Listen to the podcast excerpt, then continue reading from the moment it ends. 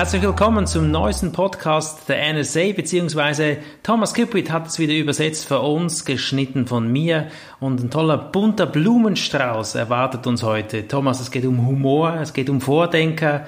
Beginnen wir doch gleich mit dem Interview, wo Michael Hoffmann David Hiller interviewt hat. Thomas, was hat er ihn gefragt? Ja, Humor ist natürlich eine wichtige Fähigkeit für jeden Redner.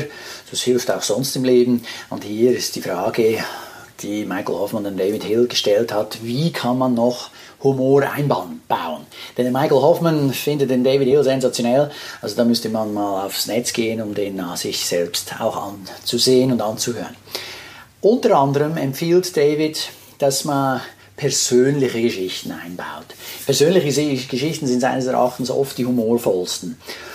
Dann äh, so kann man sich gerne mal darauf achten, wie erzählt denn jemand eine Geschichte, den man selbst als humorvoll empfindet.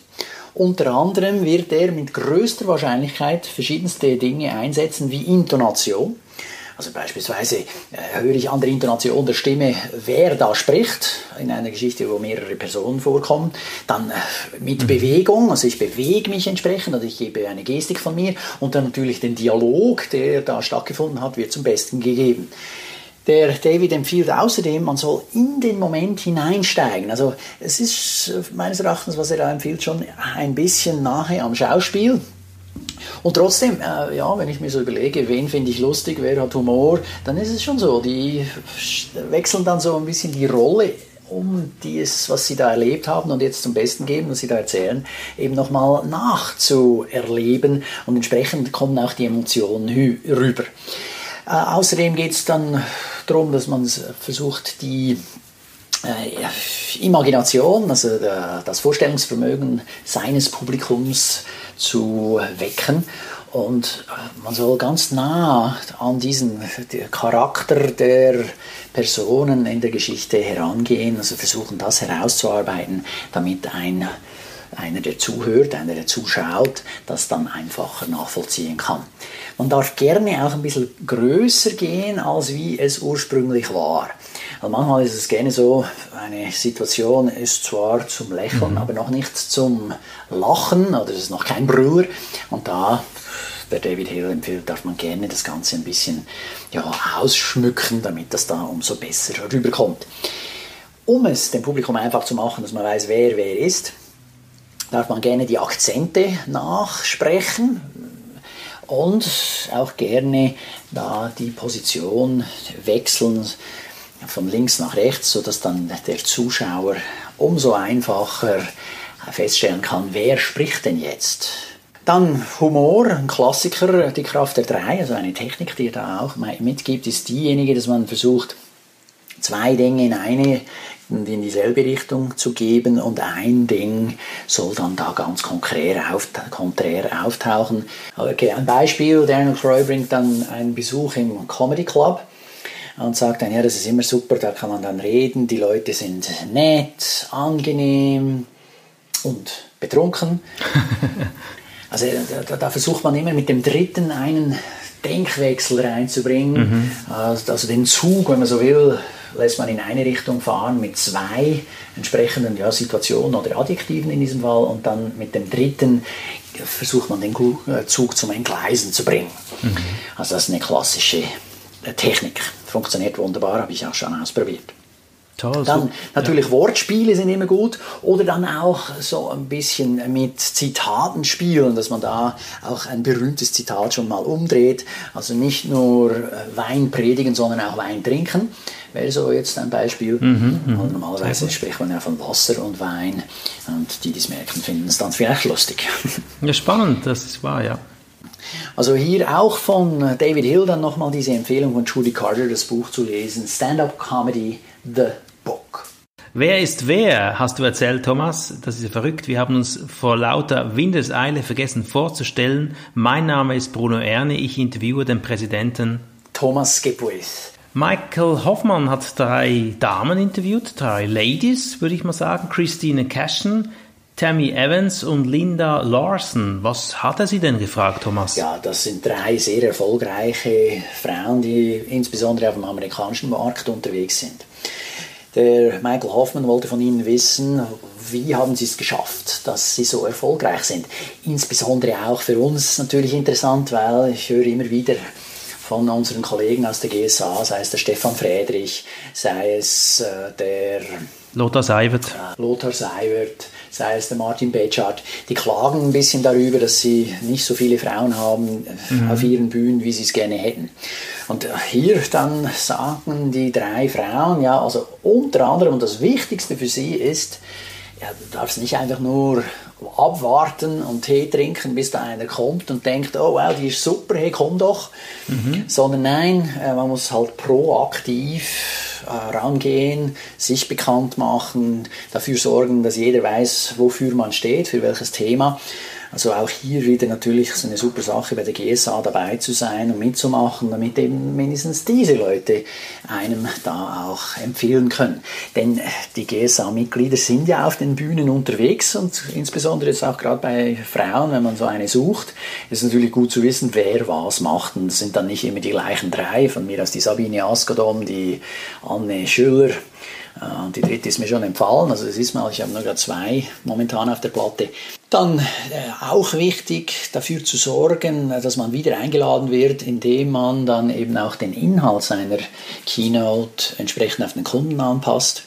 Und das kann man, oder respektive in diesem Fall kann Frau, wenn sie oder er wenn wir dann auch am Vorabend, sofern es diese gibt, an die Cocktailparty der Veranstaltung gehen. Weil auf der Cocktailparty oder was immer das, das ist, ein Apero, wie wir es bei uns in der Schweiz nennen, mhm. da lernt man erstens mal einen Teil der Leute kennen, die dann da am nächsten Tag in der Keynote drin sitzen werden.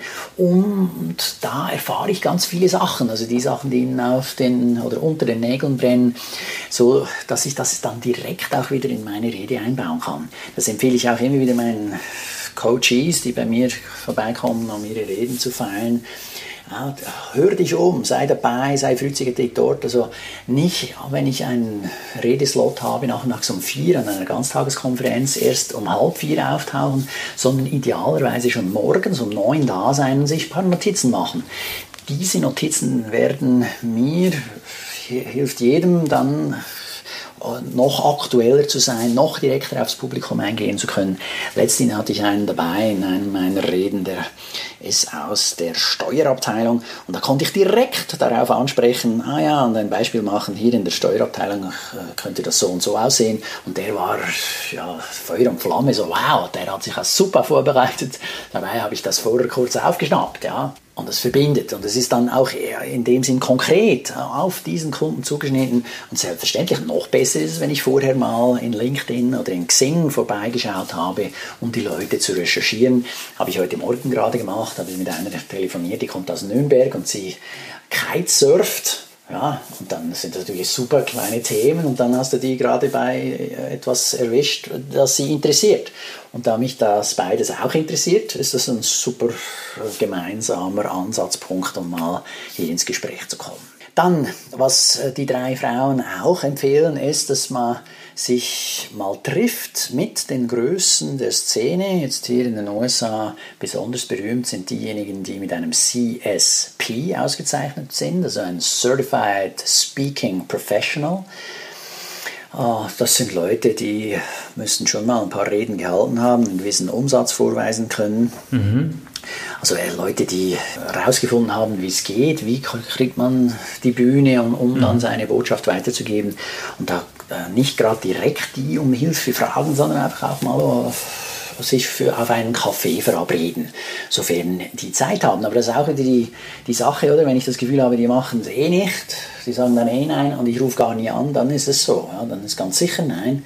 Wenn ich aber dann trotzdem anrufe, dann wird irgendeiner mal zusagen. Klar hat er dann per Zufall mal Zeit, dann treffe ich den und da gibt es ein bestimmt ein ganz gutes Gespräch, zumal auch äh, diese Leute in den meisten Fällen ja sehr gerne bereit sind, ihre Erfahrungen zu teilen. Genau, deshalb ist ja die GSA so wichtig, dass man sich da an der Convention trifft, damit man eben mit den großen, guten, tollen Rednern sich austauschen kann.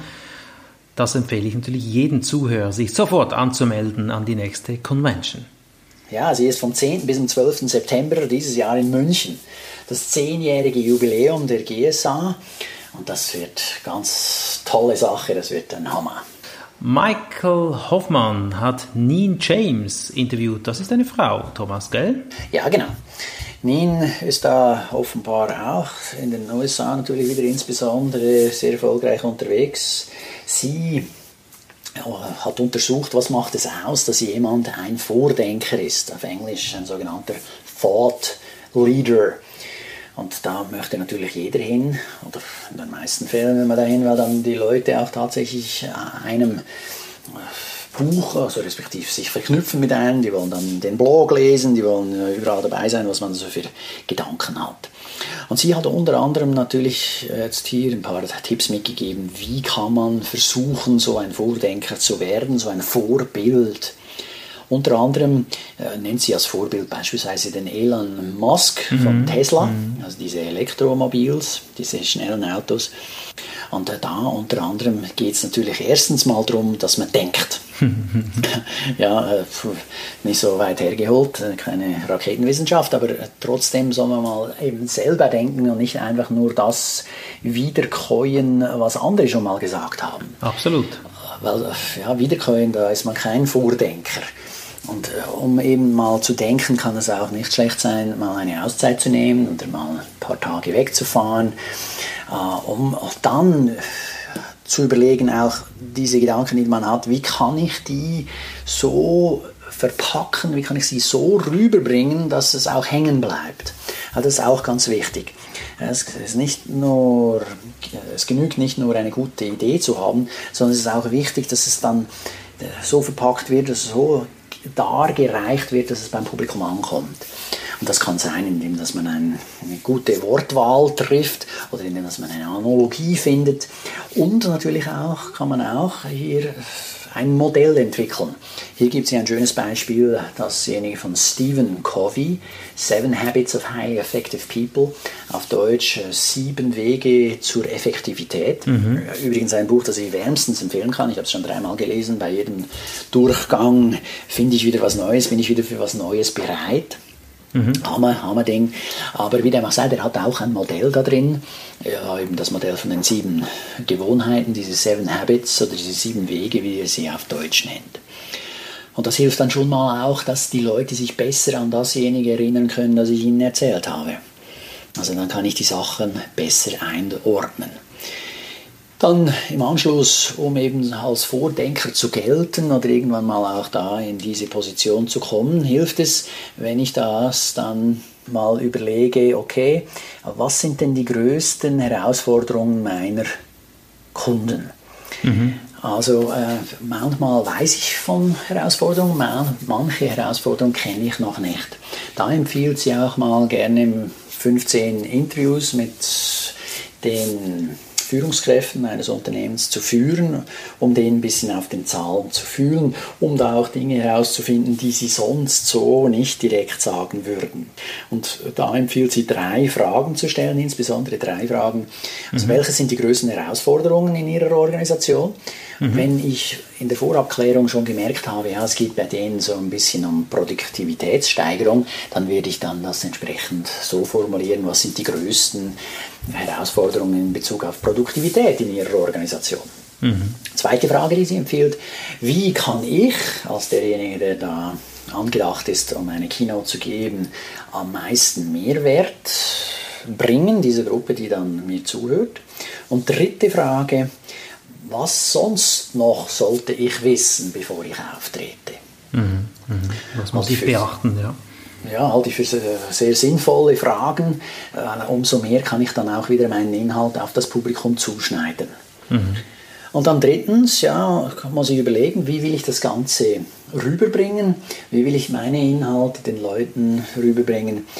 Und da gibt es verschiedene Modelle. Eben eines ist dann von der Bühne natürlich als Speaker, also als Keynote-Speaker, Impulsvortrag. Aber das kann auch begleitet sein von einem Workshop, sei es ein halber Tag, ein ganzer Tag, kann begleitet sein. Oder alternativ, vielleicht macht es mehr Sinn, denen allen ein Buch zu geben. Oder begleitet oder alternativ, dass ich da ein Online-Meeting, ein Webinar mache, etc. Also sich überlegen, wie bringe ich das rüber, damit das am meisten Mehrwert für den Kunden bringt. Thomas, ich glaube, Michael Hoffmann fragt noch, ob man ein Buch haben muss. Wie, was ist die Antwort? Ja, nur wenn man bereit ist. Also nicht ein Buch schreiben auf Biegen und Brechen. Weil ja, auf Biegen und Brechen bedeutet meistens, man hat noch nicht so wirklich stark und tief nachgedacht, man hat noch nicht wirklich was Neues gefunden dann ist es besser, man schreibt noch keins. Ich ist der Meinung, lieber keins als ein schlechtes Buch. Also unsere Bücher sind natürlich die besten, das ist klar, kann ich jedem empfehlen, diese sofort jetzt zu bestellen. Ne? Unbedingt. Das sei gesagt hier. so viel auch noch ein bisschen Humor. Ja, ja genau. Gut. Terry Brock hat Mindy Gibbons Klein interviewt und die Frage war, was muss der Inhalt sein, um heraushebend zu wirken? Was war die Antwort hier? Lieber wenig und dafür qualitativ hochstehend als viel. Also lieber Qualität statt Quantität. Wenn ich etwas Kleines, Gutes habe, steigt auch die Wahrscheinlichkeit, dass es viral geht, dass die Leute das teilen mit anderen Leuten und dann entsprechend viele Leute das zu sehen kriegen. Mhm dann hilft es eben, dass ich dieses, was ich da behandle, versuche in der Tiefe zu erfassen und nicht einfach nur mhm, oberflächlich mhm. bleibe. Also weniger ist mehr, immer. Genau. Das ist schon die Quintessenz. Wer da mehr von der Mindy wissen will, kann auf Mindy, M-I-N-D-Y-G-K, also wie geben es klein.com nachlesen. Andrew Sabo gibt Antwort, wie bin ich wirklich unwiderstehlich? Er sagt, damit äh, ich und im Speziellen meine Inhalte unwiderstehlich sind, braucht es vier Dinge. Und auf Englisch hat er da ein schönes Akronym gebaut. Äh, das heißt Nude, nackt übersetzt. Jetzt, äh, ja, das funktioniert dann halt nur auf Englisch. Das N steht für Novelty, also ich muss etwas haben, was neu ist, was mich unterscheidet von anderen. Mhm. Und sei es die Botschaft, das Modell, das System, die Methodologie oder aber auch die Vortragsweise, wie ich es bringe. Das ist der erste Faktor, der hilft mir, dass ich mhm. herausstehe. Dann das U von Nude steht für Utility. Das muss brauchbar sein. Es muss mir entweder einen Gewinn bringen, mhm. also Geld bringen, es muss Kosten einsparen, das Ganze muss profitabel sein oder mir einen kompetitiven und oder einen kompetitiven Vorteil bringen.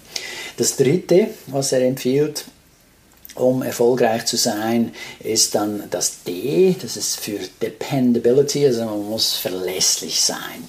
Selbst wenn die Dienstleistung nicht der absolute Hammer ist, und da bringt er das Beispiel von der Supermarktkette Walmart, äh, weiß man trotzdem immer, was man dort kriegt. Ja, es ist immer verlässlich, mhm. es ist ähnlich jedes Mal, wenn man da hingeht. Äh, er es scheint eher ein bisschen kritisch eingestellt zu sein. Also er spricht dann davon, man kann sich darauf verlassen, dass man dann an die längste Zeit in der Schlange an der Kasse steht. Und äh, ja, von mir aus. ja, äh, okay, und, aber immerhin, die, die, Leute mögen gerne Verlässliches, immer, immer mhm. gleich. Äh, eher positiv in dem Sinn könnte ich den McDonalds erwähnen. Ich weiß, in den Drittweltländern mhm. gehen viele Leute zu McDonalds nur um das Badezimmer aufzusuchen, weil sie wissen, dort ist es sauber. Okay. ja, die wollen also gar nichts essen oder okay. trinken, sondern die gehen einfach da rein dafür. Ja, es ist verlässlich und das ist weltweit. Ja. Und auch aus meiner Erfahrung, ich war auch schon ein paar Mal, als ich im Urlaub war, insbesondere noch vor vielen Jahren mit dem Rucksack dann dort, ah, da hast du einfach mal nicht nur ein Loch im Boden und die Ratten schauen drauf, sondern äh, da ist dann schon mal ein richtiges Klo oder so eins, was wir als richtig bezeichnen. Thomas, wie, wie machst denn du Ferien? Ja, das ist ganz abenteuerlich. Kann ich also Abenteuer, mal äh, daraus schöpfen, so für die eine oder andere gute Geschichte. okay. ja, aber die, das mit der Ratte erzähle ich dir ein anderes Mal. Ja, ist okay. Und dann das, äh, der letzte Buchstabe von Nude, das ist ein E, das steht für Economic Value Benefit. Also was ich da habe, geht meines Erachtens stark auch in das Utility rein, äh, muss etwas aus, eine Auswirkung haben auf meine Bottomline, also auf meine Geschäftsergebnisse. Also einen wirtschaftlichen Mehrwert, ja. Shep Hyken ist der aktuelle Präsident der NSA. Er sagt, Schreiben ist Stärke, Thomas. Ja, ganz klar. Ja, wer schreibt, der bleibt. Mhm. Im Internet ist das extrem. Ja. Die Google-Suchmaschine funktioniert primär auf Text. Also wenn ich vielen guten Text habe, dann ist die Wahrscheinlichkeit sehr viel größer, dass ich weiter oben in den Suchresultaten auftauche. Um auch wieder hier den Bogen zu schlagen zu dem Vordenker, zu dem Thought Leader, sagt er empfiehlt, man soll sich unbedingt nur auf ein Thema einschießen, mhm. damit man eben dann auch anhand dieses Stichworts gefunden wird. Also nicht einfach nur Verkaufstrainer, aber jetzt in diesem Fall, in seinem Beispiel, sagt er, ja, ich mache Customer Service, also diese Kundendienstleistung. Mhm, mh. Und dass jeder weiß, dass du für das Thema stehst. Mhm. Also bei dir, Bruno, ist es meines Erachtens ganz klar, du stehst für jenseits der Logik. Genau. Ja, und äh, ich hoffe, dass die Leute bei mir wahrgenommen haben, dass ich stehe für Rhetorik. Absolut. Wie stelle ich mich fürs Publikum, damit die da nicht einpennen?